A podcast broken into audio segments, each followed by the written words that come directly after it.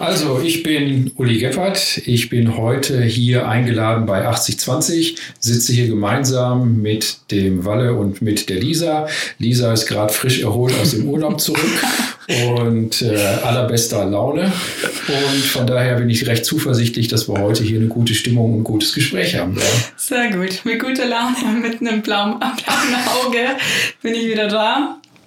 Äh, schön, da zu sein. Schön, dass du heute da bist, Uli. Danke für die Einladung. Und schön, dass du da bist, Walle. Dankeschön. Genau, schön, dass du da bist, Uli.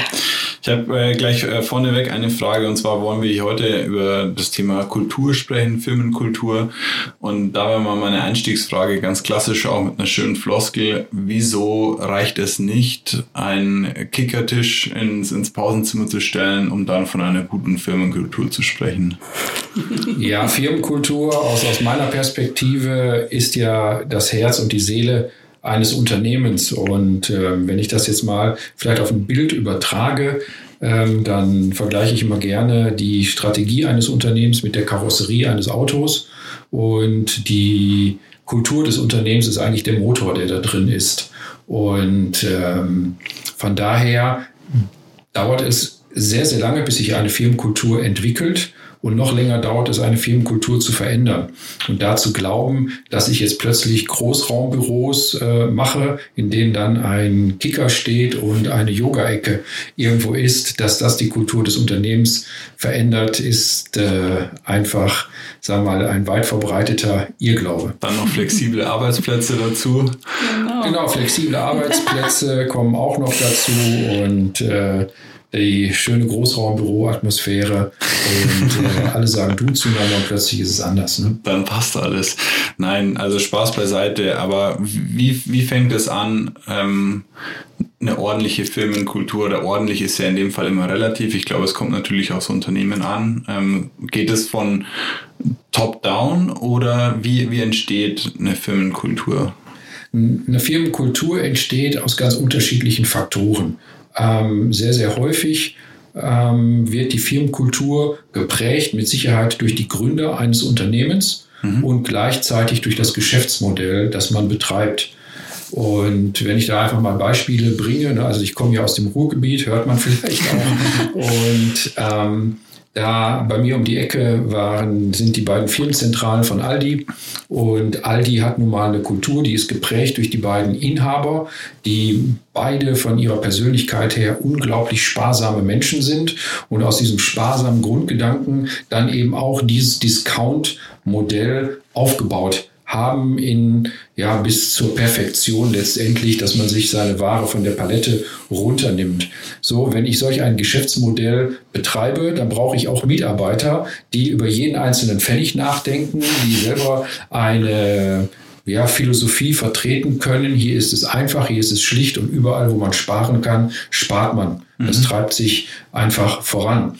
Und äh, ein anderes Beispiel, weil ich da ja auch ein paar Jahre war, Mediamarkt, ja auch durch die Gründer hat sich halt eine spezielle äh, Philosophie etabliert im Unternehmen. Mediamarkt äh, war über Jahrzehnte super erfolgreich, gerade weil die es geschafft haben, äh, über das Thema Unternehmertum, also jeder Marktgeschäftsführer ist auch am Unternehmen mit einem kleinen Prozentsatz beteiligt und darüber bildet sich wieder eine ganz spezielle Kultur. Mhm. Und um es vielleicht mal mit einem dritten Beispiel auf den Punkt zu bringen, dann nehmen wir mal ein Unternehmen wie die Deutsche Telekom, die früher mal eine Behörde gewesen ist, wo die Menschen einen Antrag auf Zuteilung eines Telefonanschlusses stellen mussten. Und das war eines der größten Projekte, welches ich mitbegleiten durfte. Und solch ein Unternehmen mit der Denkweise zu überführen in ein kundenorientiertes Unternehmen, äh, das ist eine herausragende ähm, Anforderung oder bedarf einer großen Veränderung. Genau daran sieht man, mhm. dass eigentlich die Kultur viel, viel wichtiger ist als die Strategie. Mhm. Denn wenn die Menschen, ich bleibe jetzt mal bei dem Telekom-Beispiel, wenn ich Menschen habe, die immer noch in der Dimension denken, das Antragsformular ist nicht korrekt ausgefüllt. Mhm. So, und mhm. plötzlich sollen die um 180 Grad gedreht ja. Ja, Kundenbedürfnisse erkennen, Kundenbedürfnisse verstehen, auf Kundenbedürfnisse eingehen, dann ist das für den Mensch und das System eine Riesenherausforderung. Ja. Und das äh, nimmt auf jeden Fall auch, das dauert ein bisschen auch. Gerade so dieses Mammutprojekt Telekom, was ist da jetzt so die normale Zeitspanne, sage ich jetzt mal, bis die Kultur auch so umgestellt ist, dass die Strategie funktioniert? Ich denke, man muss da, also es gibt einen Kollegen von mir, der hat mal gesagt, äh, Transformation ist ein Marathon und kein Sprint. Mhm. Und dem kann ich vollkommen zustimmen. Ja, das heißt, ähm, Telekom hat mit Sicherheit schon angefangen, diese Transformation einzuleiten, ähm, bevor ich in die Projekte mit einbezogen wurde. Aber ich wurde einbezogen damals ähm, in 2008 und bis man wirklich etwas spürte, waren wir schon in 2013, 2014. Mhm. Ähm, und äh, weil du hattest eben gefragt, wie fängt das an, was prägt die Kultur? Und die Kultur, die kann sich nur top-down verändern. Mhm. Das heißt, unsere, die Mitarbeiter in allen Unternehmen sind ja sehr intelligent und sehr wachsam. Mhm. Und der normale Mitarbeiter, wenn von dem Veränderung erwartet wird, dann schaut er natürlich sich erst einmal um, gerade wenn es unbequem ist. Und der erste, den er anschaut, ist sein Chef.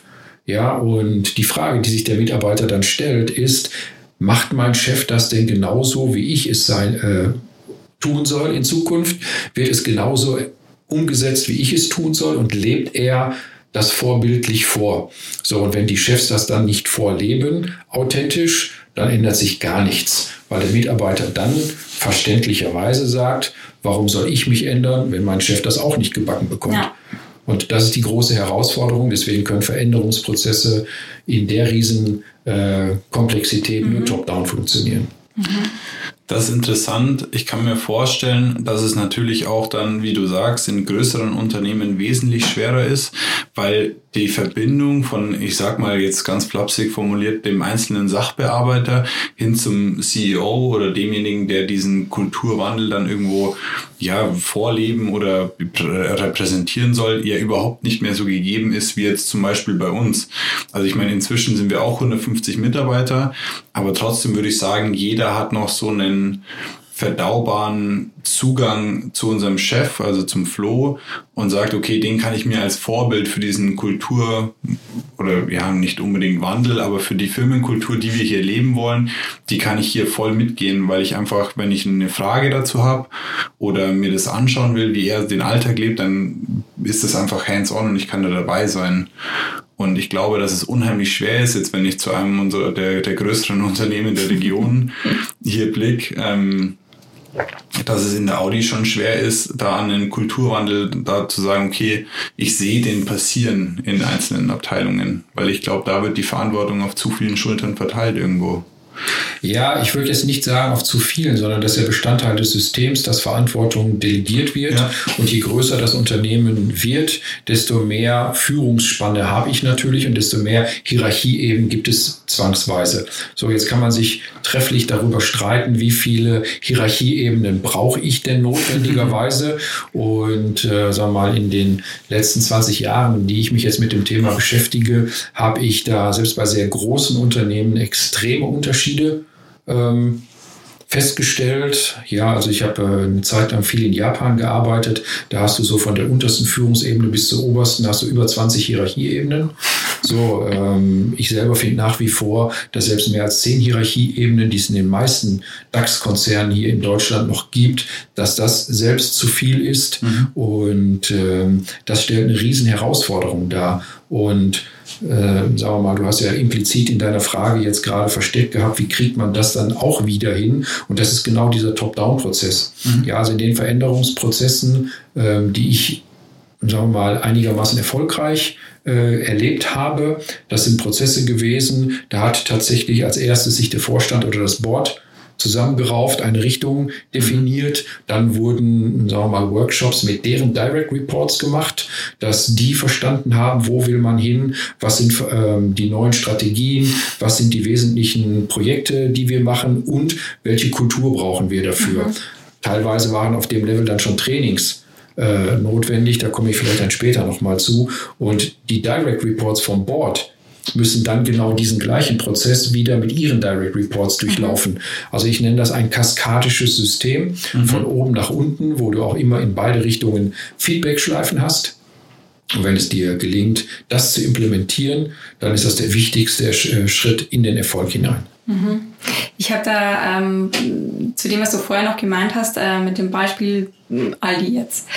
Ähm, es suchen sich ja die, die Arbeitnehmer auch irgendwo die Arbeitgeber aus. Sprich, wäre ich jetzt super sparsam und ähm, kann mich damit identifizieren, dann möchte ich ja bestenfalls auch einen Arbeitgeber, der so ähnliche. Werte wie ich vertritt. So, und jetzt äh, bin ich da und dann, ähm, äh, ich fühle mich wohl, ähm, alles passt ähm, oder stimmt überein. Und jetzt kommt ein Strategiewandel und ein Kulturwandel und ich kann mich nicht mehr mit den Werten, mit den ähm, einst das Unternehmen sich so repräsentiert hat, nicht mehr so identifizieren. Gibt es da eine Chance, irgendwie den, den Mitarbeiter ganz früh einzubeziehen, damit er sich mit dem Unternehmen wandeln kann? Oder ist es wirklich schwierig? Also meine Frage ist, ab wann muss man wirklich den Mitarbeiter auch ganz unten mit einbeziehen, damit der Wandel, der Kulturwandel auch ähm, erfolgreich stattfinden kann? Also mit einbeziehen muss man ihn von Anfang an, das heißt so früh wie möglich, mhm. weil jeglicher Veränderungsprozess, den ich in der Vergangenheit erlebt habe, war über den so Buschfunk ja. innerhalb von Stunden ja. im Unternehmen bekannt und dieser Buschfunk führt dann ja zu den üblichen Mechanismen. Es kommen Gerüchte auf, aus den Gerüchten stehen, entstehen Ängste, mhm. äh, bei manchen entstehen natürlich auch Hoffnungen, ganz klar. Und ähm, da kann sich schon relativ früh entweder eine Stimmung im Sinne von Widerstand implementieren oder du kommst in eine Stimmung hinein, wo die Menschen sagen, oh klasse, das sind tolle Ideen, da habe ich Lust mitzumachen. Ja. Ähm, so von daher äh, ist, glaube ich, häufig ein Fehler, dass viel zu spät bis in die unteren Ebenen kommuniziert wird, weil dann gibt es schon so Emotionen, die so ein bisschen eingefressen mhm. in Anführungsstrichen sind. Eine zweite ja. Sache, ich fand deine Frage gerade echt super, ähm, ist nämlich der andere Punkt, der da implizit mit drin steckt, kann jeder Mitarbeiter das mitgehen. Und ich glaube, da muss man immer realistisch sein von allen Seiten. Das heißt, ich kann Mitarbeiter einbinden, ich mache ein ganz neues Konzept.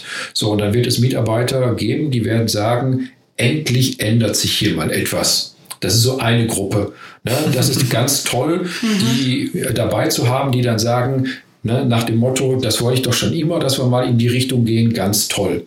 So, dann gibt es diejenigen, die so ein bisschen Nachzügler sind, die sich mal angucken, in welche Richtung läuft das denn, die die Veränderung zumindest ausprobieren und sagen, Mensch, macht ja wirklich Spaß. So, und dann gibt es äh, die Menschen, und ich mache das jetzt mal gar nicht am Aldi fest, sondern jetzt stellt euch nochmal diesen Fall vor mit der Behörde. Mhm. Also, wer ist denn, wer geht in den öffentlichen Dienst? Das sind Menschen, die ein Wertegerüst haben, für die es wichtig ist, Sicherheit zu haben, Stabilität zu haben, ein planbares Leben zu haben. Ja, vollkommen wertfrei. Ähm, da hat jeder seine eigenen Prioritäten und genau das muss man anerkennen. Ja. So, wenn so jemand jetzt aber dann plötzlich feststellt, jetzt geht das in eine ganz andere Richtung und das ist nicht meine, dann ist es mit Sicherheit auch legitim, darüber nachzudenken, für diesen Mitarbeiter ist das noch das System, in dem ich mich auch in Zukunft wohlfühle oder entwickelt sich jetzt hier eine bestimmte Wertekultur, ähm, die nicht unbedingt mit meinen ganz persönlichen Werten mhm. übereinstimmt. Mhm. Welche Rolle spielen in, in so Veränderungsprozessen dann auch Führungsqualitäten oder auf welche Führungsqualitäten kommt es ganz besonders drauf an? Also gerade so, du hast vorhin das Beispiel oder das, die, ja, diesen Prozess dargestellt, dass quasi erst äh, das Management Board für sich die Richtung vorgeben muss und dann muss es nach unten gehen. Für mich hört sich das so ein bisschen nach äh, stiller Post an. Auf diesem Weg kann natürlich auch viel, viel verloren gehen. So, welche Rolle spielt Kommunikation auch? Also ja, zwei Fragen an der Stelle. Kommunikation ist das A und O. Top 1, ja. Ne, also ohne Kommunikation funktioniert gar nichts. Und wenn wir auf die Führungskräfte hinausgehen, dann ist das, glaube ich, in jedem Veränderungsprozess ist A, die Bereitschaft, viel zu kommunizieren, aber auch die Fähigkeit, viel zu kommunizieren, also gut zu kommunizieren. Das ist unglaublich wichtig. Und da ist schon eine der größten Klippen bei in ganz vielen Unternehmen. Mhm. Ja, das heißt, A, wenn man ganz ehrlich ist, nicht jede Führungskraft hat unbedingt das Talent, super zu kommunizieren. Wir haben nach wie vor, wenn ich das mit anderen Ländern vergleiche, ähm, in Deutschland immer noch sehr stark hier eine deutschlandweite Kultur. Der beste Buchhalter wird Leiter der Buchhaltung. ja, also der beste Fachmann wird Chef und nicht derjenige, der vielleicht äh, die beste Führung hat, aber bei Fachwissen vielleicht etwas niedriger ist. So, und von daher ist diese Vorbereitung der Kommunikation, und zwar, wenn ich von Vorbereitung spreche, meine ich einerseits, Kommunikation muss in einer gewissen Art und Weise standardisiert werden, damit alle Führungskräfte gleich kommunizieren. Mhm. So, da fängt es in solch einem Projekt schon an. Ich habe wenig Projekte erlebt, wo die Führungskräfte bei der Kaskade, also bei dem Weg nach unten, strikte oder gute Kommunikationsmodelle, gute Botschaften an die Hand bekommen haben, ähm, die dann auch durchs ganze Unternehmen kommuniziert wurden. Und das ist ein Aspekt, der ist unglaublich wichtig. Also ich muss die wesentlichsten Kernbotschaften standardisieren, mhm. damit die von jeder Führungskraft bei jedem Mitarbeiter gleich ankommen. Und gleichzeitig muss die Führungskraft diesen Willen und die Fähigkeit zur guten Kommunikation haben. Spielen da so unterschiedliche Kommunikationsmedien auch eine Rolle? Also kommuniziere ich sowas eher per Mail oder rufe ich da ein Teammeeting ein oder so? Ja, ich, ich bin da, sagen wir so, eher ein Verfechter der Multi-Channel-Strategie, mhm. weil selbst innerhalb eines Teams ja. ja. also ich gehöre ja nicht unbedingt zu den Menschen, die äh, andere Menschen in Schubladen tun, ne, sondern na, früher bin ich oft aufgekommen, ach, für die Buchhalter reicht eine Mail und für die aus IT sowieso. Ja. So, und wohingegen, ich sage jetzt mal, die von HR, denen musst du das unbedingt persönlich erklären und den Vertrieb dreimal. So, das waren ja so die üblichen Vorurteile ja. im Unternehmen. Besser hätte ich es nicht zusammenfassen können, ja. genau das wäre meine gemeine Denke gewesen. Ne? So, und, und ich glaube eben, das ist viel, viel individueller heutzutage. Diesen klassischen Schubladenmenschen, den gibt es nicht und du hast in jedem ähm, Team. Manche Menschen, die können Sachverhalte besser aufnehmen, wenn sie sie schriftlich vor sich sehen oder in bewegten Bildern. Ja, andere brauchen den Dialog mit dem Vorgesetzten oder den Dialog mit den Kollegen. So, und von daher ist eben Kommunikation über die unterschiedlichsten Kanäle das absolut Wichtige in dem Kontext. Hm. Und ich kann mir auch vorstellen, je sensibler das Thema, umso direkter ist dann die, der Kommunikationsweg? Ja, wir haben gerade darüber gesprochen, dass die kommunikativen Fähigkeiten in solch einem Prozess unglaublich mhm. wichtig sind. Und unter Kommunikation gehört nach meiner Auffassung eben auch dieses Thema zuhören können mhm. und ein gewisses Maß an Empathie haben. Weil wir müssen uns nichts vormachen, jegliche Form von Veränderungen lösen bei vielen Mitarbeitern erstmal Sorgen, bei manchen sogar Ängste aus. Mhm. Ist mein Arbeitsplatz noch in Zukunft sicher? Komme ich vielleicht in ein anderes Team? Äh, muss ich vielleicht eine Aufgabe machen, an der ich gar nicht unbedingt Spaß habe. So, und das sind ja genau diese Sorgen eines Mitarbeiters, sobald die hören, da tut sich wieder irgendetwas im Unternehmen. Ja. Und äh, da bedarf es eben, sagen wir mal, der qualifizierten Führungskraft, ähm, ja, mit den Mitarbeitern ja. den Dialog zu suchen, sich die Zeit dafür zu nehmen, um die Ängste nach Möglichkeit schon am Anfang ähm, bereinigen zu können. Sehr gut. Du bist ja jetzt selbstständiger Transformationsexperte, wenn man das vielleicht mal so sagen kann, und berätst ähm, Unternehmen. Äh, wann ist so der typische Moment, wo du quasi eingeschalten wirst? Ab wann beginnt deine Arbeit?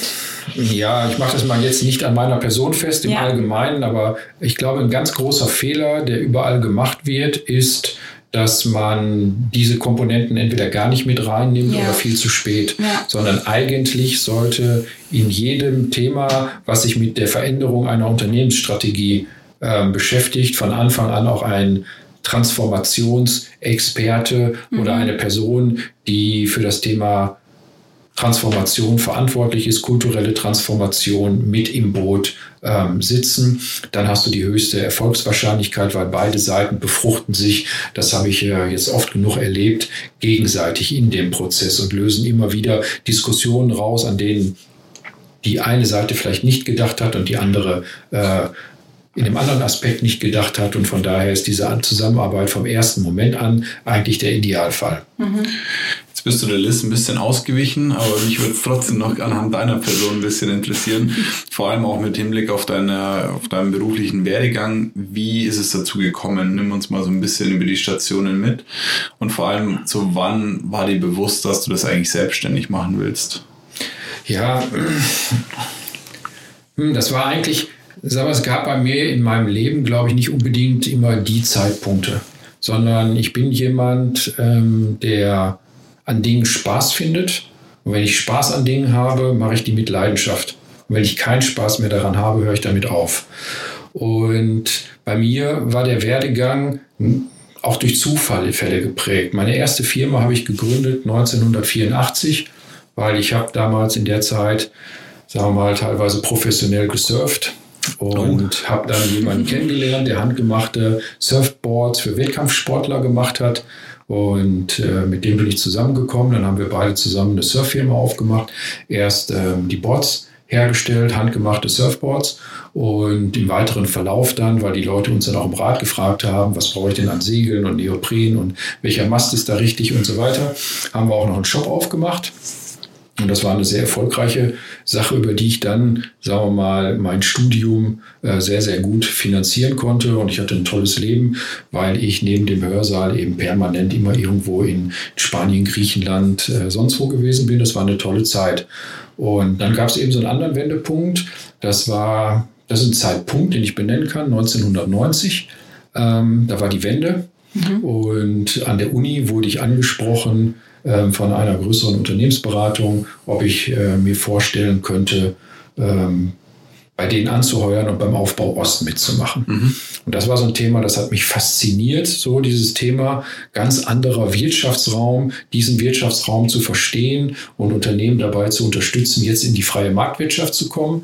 Und da waren wir schon sehr, sehr unternehmerisch unterwegs. So, und das war dann so ein Prozess. Ich habe halt wir waren dann mittlerweile bei der Surffirma drei Teilhaber, haben meine Anteile an die anderen beiden abgegeben und ähm, bin dann da bei der Unternehmensberatung eingestiegen. Das war eine unglaublich tolle Zeit. Ja. Eine Zeit, die mich auch sehr, sehr geprägt hat in meinen Denkweisen, weil ich habe da nun mal erlebt, wozu Staatswirtschaft führt. Mhm. Ja, also ne, die ehemalige DDR war ja nun mal wirtschaftlich, staatlich sehr gelenkt. Und äh, genau diese Staatswirtschaft hat dazu geführt, dass irgendwann gar nichts mehr da war. Ja. Und ähm, das hat auch mein Denken nochmal beeinflusst. Also heute denke ich eher, sozial ist es nicht, das zu verteilen, was da ist, sondern sozial ist es, dafür zu sorgen, dass es etwas zu verteilen gibt.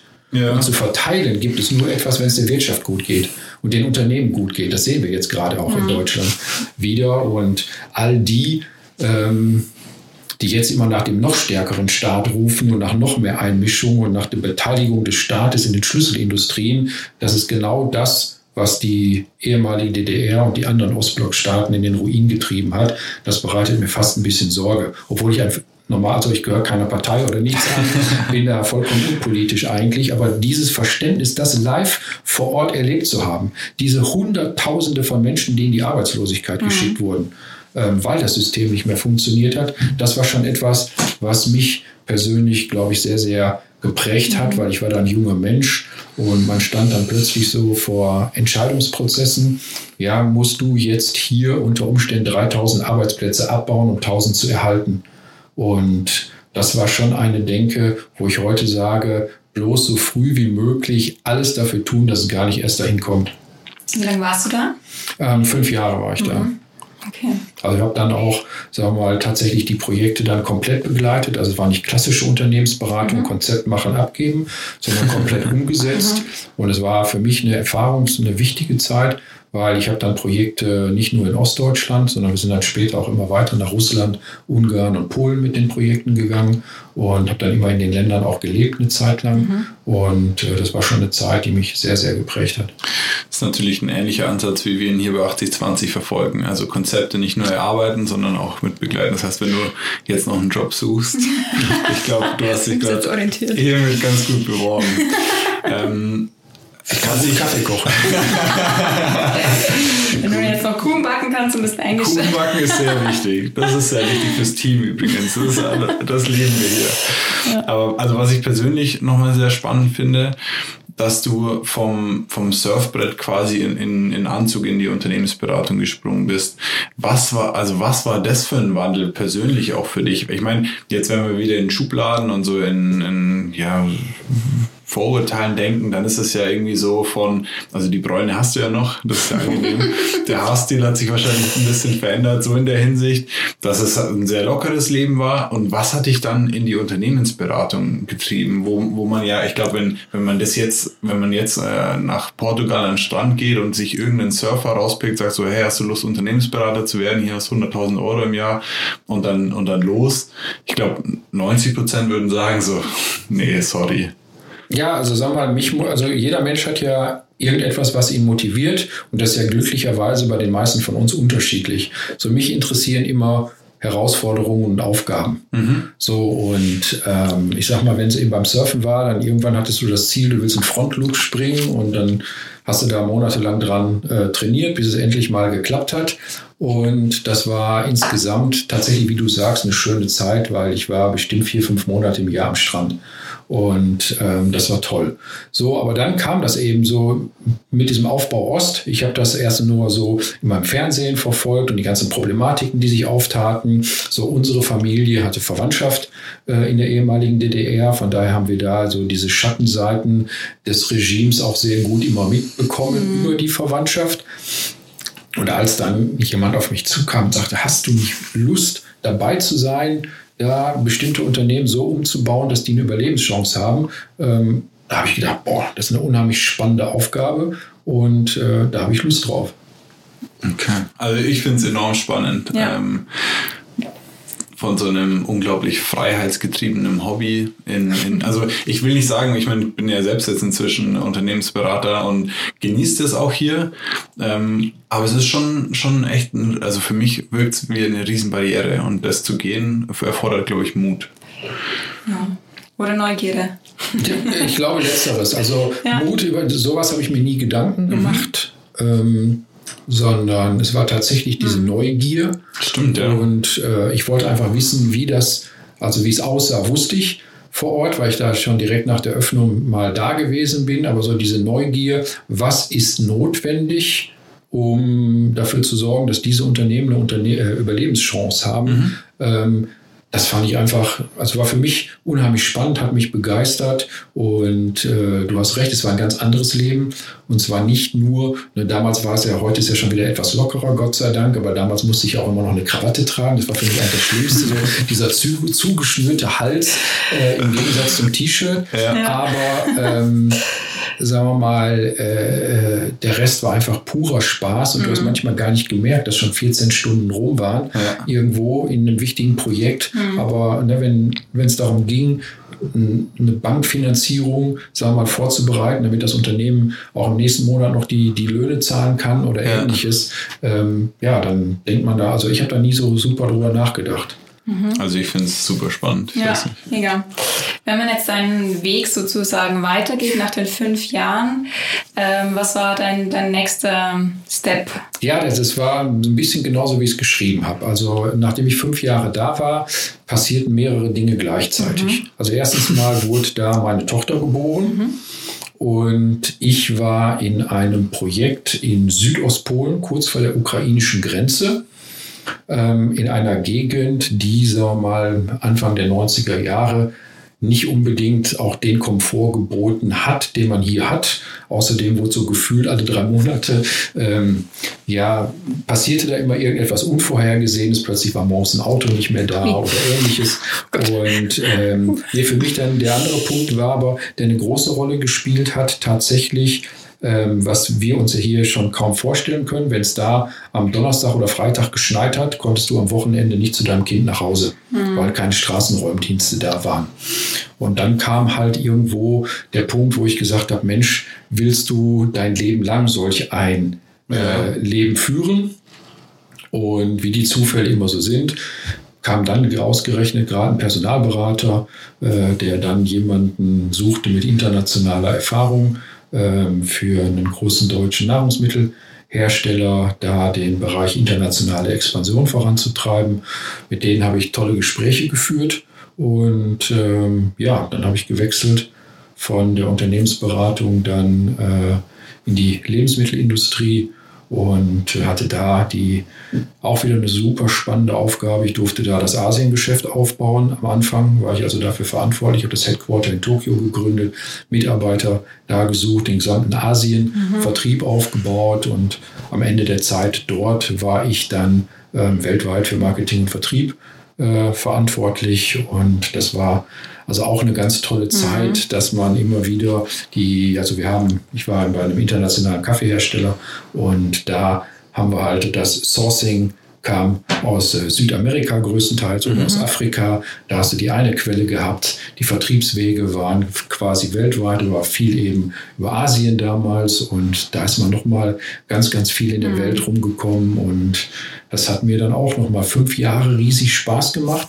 Und dann war genau wieder das Gleiche. So irgendwie, nachdem ich dann das 20. Mal oder 30. Mal in Tokio war, ist das dann auch nicht mehr so spannend. Ja. Und ähm, dann hatte ich damals äh, zwei Chefs.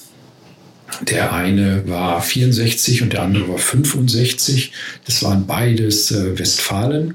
Und ähm, so dieses Thema das haben wir schon immer so gemacht oder das haben wir noch nie so gemacht. Ah, ähm, das waren dann zwei Sätze, die ich unglaublich oft gehört habe und irgendwann habe ich gedacht, nee, ähm, das ist dann auch nicht ewig zu ja. hören, haben wir noch nie so gemacht, obwohl man ja nachweisen konnte, gerade im Vertrieb, dass man super Wachstum erreicht hatte. Ja, und dann kam wieder irgendein Zufall, ähm, wo Leute mich dann angesprochen haben, die heute würde man sagen Start-up, ja, damals hat man gesagt, wir überlegen, ein Unternehmen zu gründen.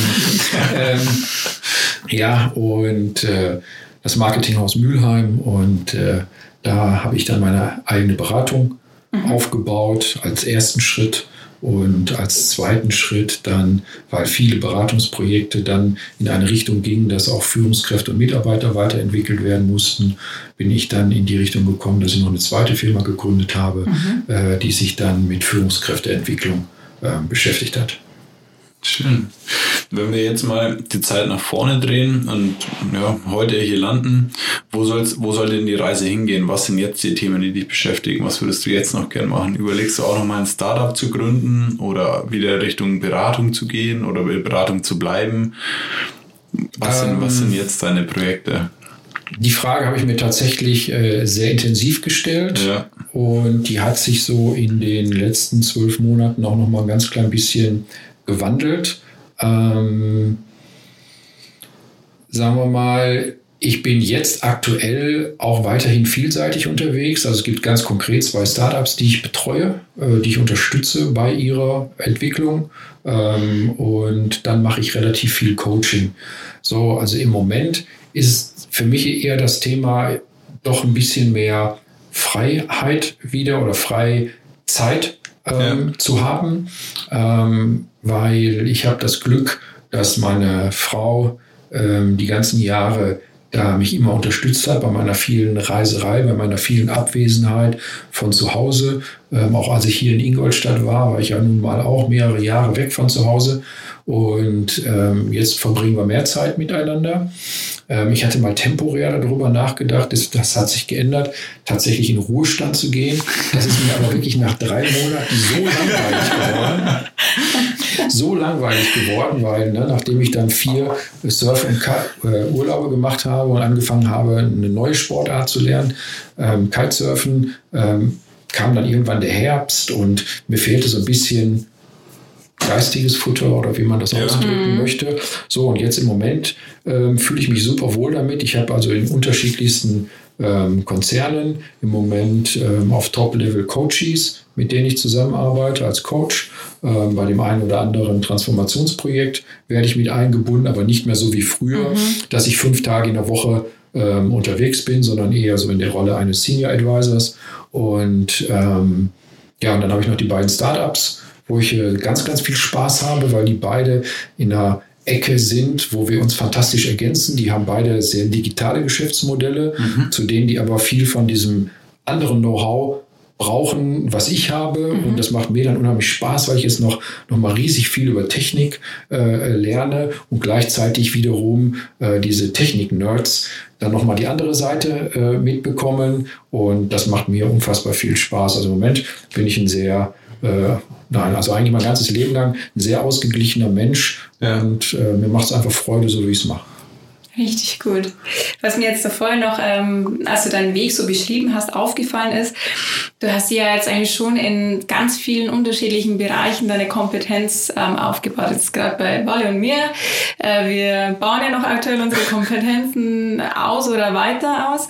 Ähm, Du hast ja gestartet ganz klassisch mit dem Studium, dann eher Business Development, Marketing, dann äh, Führungskräfteentwicklung. Wie hast du das gemacht? Ähm, also hast du dir das selbst immer alles so beigebracht? Hattest du deine Mentoren? Weil es schon ähm, sehr viele verschiedene Felder sind und da immer so weiterzugehen und sich da als Experte sein, ja, seine Position aufzubauen, das ist, glaube ich, auch natürlich spannend, aber es ist auch immer eine, eine Aufgabe. Ja, also ähm, ich denke, bei mir gibt es ein, ein Thema, was vielleicht äh, auch ganz spannend ist. Ähm, ich habe ja meine Ausbildung schon etwas breiter aufgelegt. Mhm. Ja, also eigentlich wollte ich mal ursprünglich Diplom-Sport äh, studieren äh, weil ich früher mal, ich war mal deutscher Vizemeister im Volleyball und habe dann eigentlich mich mal, mein Leben nur um Sport gedreht ja. und wollte eigentlich Sportlehrer werden. Ähm, dann kam diese, diese Riesen, als ich beim Bund war, dann das Thema mit der Arbeitslosigkeit. Dann habe ich eine Lehre gemacht und dann danach der Lehre ähm, klassisch BWL studiert. In dem BWL-Studium bin ich so über dieses Thema, meine Vertiefungsschwerpunkte waren HR und Marketing. Und dann habe ich, fand ich das so spannend, wollte mehr darüber wissen. Dann habe ich noch Wirtschaftspsychologie als Studienfach dazugenommen. Und von daher habe ich schon eine etwas breitere mhm. Basis, äh, sagen wir mal, von der Auslage her. Und das andere ist eigentlich, dass ich unglaublich viel Glück hatte, mit super guten Leuten zusammenarbeiten zu können während meines äh, beruflichen Lebens. Ich glaube, das ist immer un unheimlich wichtig. Also wenn du selber nur mit Durchschnittlichen zusammenarbeitest, ist die Wahrscheinlichkeit, dass du selber vielleicht mal gut wirst, relativ gering. Und sagen wir mal, mein allererster Chef, der Gerd Kerkhoff, ähm, von der Unternehmensberatung. Da habe ich unglaublich viel gelernt von ihm. Der hat ein unternehmerisches Denken und in der Unternehmensberatung diese Fähigkeit, eine unglaubliche Fähigkeit, pragmatische Ansätze zu entwickeln. Die haben mich mein Leben lang geprägt. Ähm, also nicht zu sehr in dieses Vergeistigte hineinzukommen, sondern wirklich Ansätze zu entwickeln, die umsetzbar sind. Und ähm, so habe ich entlang dieses Weges immer wieder Menschen getroffen, ähm, von denen ich unglaublich viel lernen ähm, mhm. konnte und über die ich mich dann weiterentwickelt habe. Einen echten Mentor habe ich eigentlich nicht gehabt. Und was man schon vielleicht sagen muss, dass ich auch ganz, ganz viel gelesen habe. Mhm. Also ich habe immer wieder, wenn man Internet gab es ja damals noch nicht so, als ich im Berufsleben eingestiegen bin. Da musste ich mir noch Bücher kaufen. So heute gibt es ja so tolle Sachen wie Blinkist, mhm. ähm, wo man die Kurzzusammenfassung sich erst einmal zu Gemüte führen kann. Und wenn man dann feststellt, die war klasse, dann hole ich mir eventuell nochmal das gesamte Skript mhm. oder das Buch. Aber ähm, ja, vieles davon ist einfach, ich bin mir macht Spaß, neue Sachen zu entdecken und dann bin ich super neugierig und dann will ich mich da einfach hineinfräsen. Ja, ja. Was ist dein Lieblingsbuch? Uh, gut, oh Gott. Lehrbuch? Gerade, gerade auch, das nee, nee, nee, auf gar keinen Fall Lehrbuch. Ich finde es schlimmer als Lehrbücher irgendwie. Ja, nee, Lehrbuch nicht, aber es gibt schon ein ähm, Buch oder zwei Bücher, die sich sehr ähnlich sind vom selben Autor. Der Autor heißt Reinhard Sprenger. Okay. Und der hat zwei Bücher, die unglaublich gut sind und wo ich sage, die muss jeder Mensch eigentlich gelesen haben. Okay. Das heißt, das eine heißt das Prinzip Selbstverantwortung und das andere heißt, die Entscheidung liegt bei dir.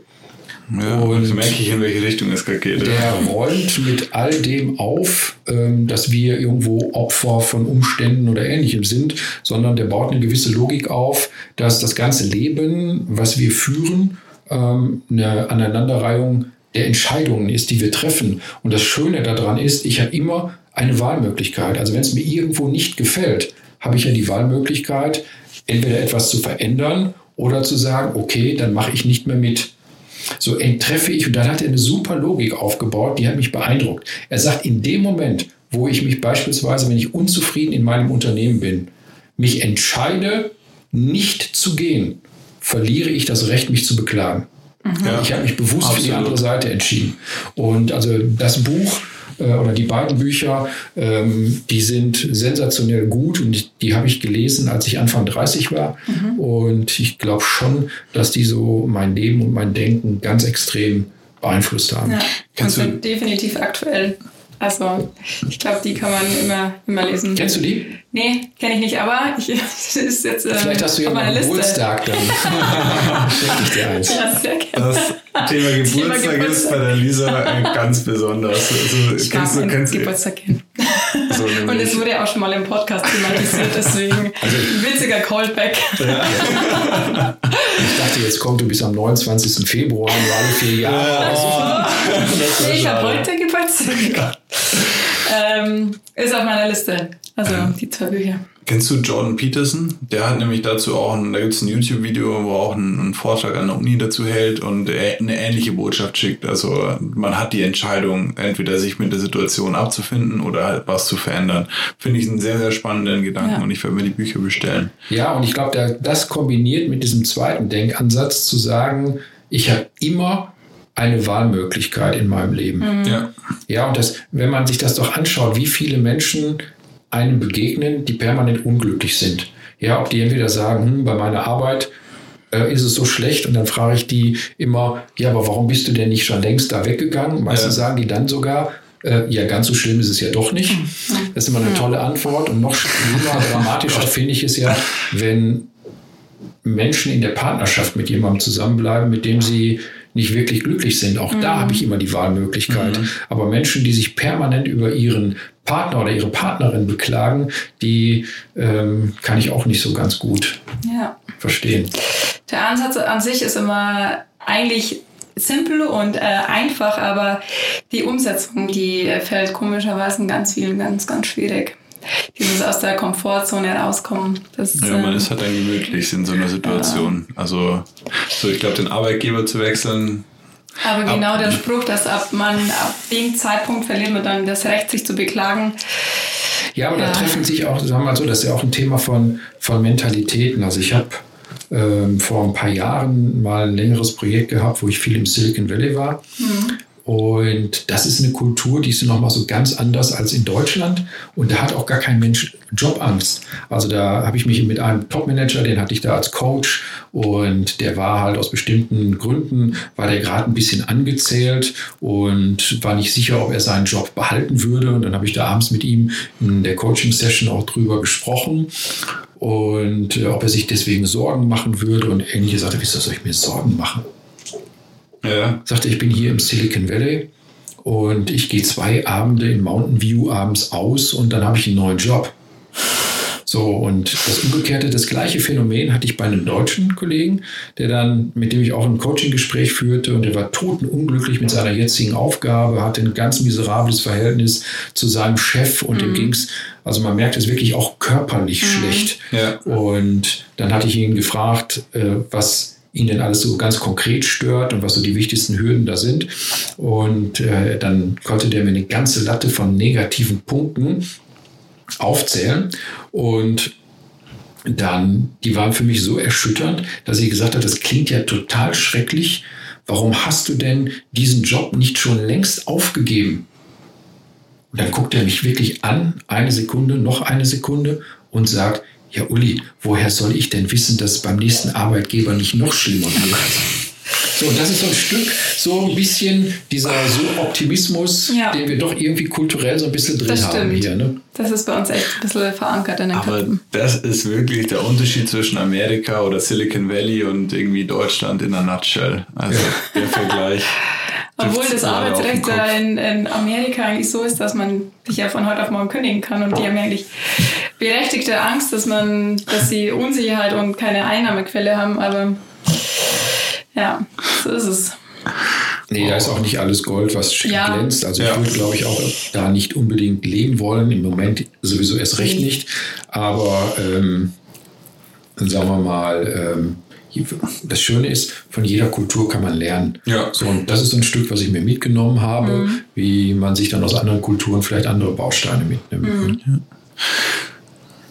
Guter Abschluss, finde ich ein bisschen. An der Stelle haben wir aber, Uli, für dich noch äh, fünf schnelle Fragen vorbereitet. Du hast sie, du hast sie leider schon gesehen, glaube ich. Also du, du hast dich, oder äh, du hast dich vorbildlich nicht vorbereitet. Sonst Ähm, die genau. machen wir immer zum Abschluss. Ähm, eigentlich nur zwei, zwei schnelle Impulse, die so ein bisschen konträr vielleicht im ersten Augenblick sind. Du darfst dann gerne erklären, wieso Mhm. du dich für das eine oder andere entschieden hast. Äh, und die List führt dich da schnell Genau. durch. Die erste Frage. Führen oder führen lassen? Führen. Glaube ich, in deinem Kontext jetzt. Ja, ich mache das einfach gerne, mir macht Spaß und im Zweifelsfalle bin ich auch jemand, der gerne eher ein bisschen die Richtung vorgibt, als von morgens bis abends die Richtung vorgegeben zu bekommen. Beantworte wahrscheinlich die zweite Frage. Ändern oder verändert werden? Nee, ändern, unbedingt aktiv. Also da gerne vorne mit dabei sein, Dinge Ja. ausdenken und selber das Ruder in der Hand haben. Da habe ich mir gedacht. Vertrauen oder Kontrolle? Nein, also an Kontrolle glaube ich nur in wenigen Punkten. Ähm, ich denke mir, das ist ein Prozess. Also ich bin, glaube ich, persönlich jemand, ich gebe allen Menschen, mit denen ich arbeite, einen Vertrauensvorschuss. Und in den meisten Fällen ist der dann auch begründet richtig. So, wenn ich dann aber feststelle, das funktioniert nicht, dann glaube ich, kommt man nicht umhin, vielleicht ab und zu auch mal ein wenig zu kontrollieren. Ja. ja, und das hat gar nicht unbedingt immer nur mit der Einstellung zu tun, sondern manchmal ist ja auch Kontrolle wichtig. Habe ich ja in vielen Projekten festgestellt, dass jemand vielleicht eine Aufgabe anders verstanden hat, als ich es gemeint habe, oder dass ich vielleicht auch jemandem zu viel zugemutet habe, oder dass ich die Kompetenzen von jemandem in einem bestimmten Bereich überschätzt habe. Also Kontrolle ist auch nicht immer negativ. Reden oder zuhören?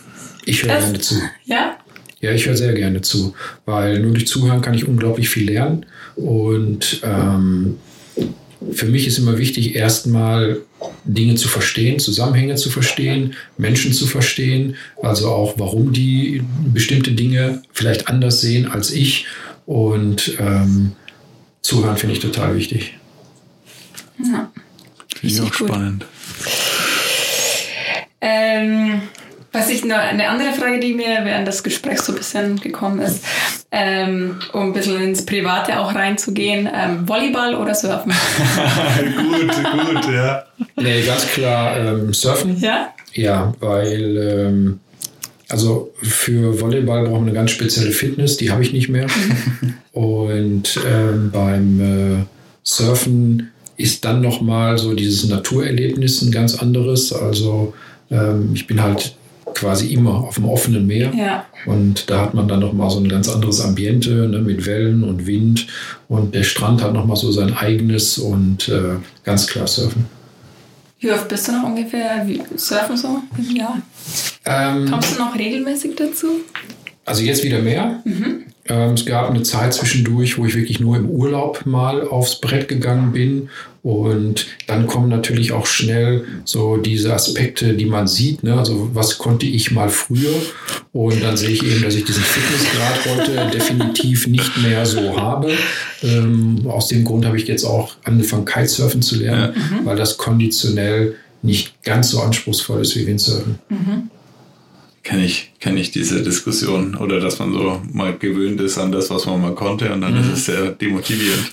genau. Gut. Äh, An der Stelle vielen, vielen Dank fürs Gespräch. Schön, dass du dir die Zeit genommen hast. Also mir hat es persönlich extrem gut gefallen. Ich hab, konnte einiges mitnehmen. Ja. Äh, nicht nur die zwei Buchtipps. Ähm, und ja, vielen, vielen Dank. Ja, ich bedanke mich bei euch, weil es war eine super lockere Atmosphäre. Ich habe gar nicht gemerkt, wie die Zeit rumgeht. Ja. Das sind Und 50 Minuten jetzt. ich habe angekündigt 20 bis 30, aber gut. Okay, ich bin jetzt auch so bei dann sage 25 ich Minuten. ganz, jetzt ganz, ganz herzlichen Dank für die nette Einladung. Also, und ähm, ja, wenn es so gut passt, machen wir bestimmt mal irgendwann was zusammen. Ja, Sehr schön. Dankeschön. Tschüss. Bis zum nächsten Mal. Ja. Ciao.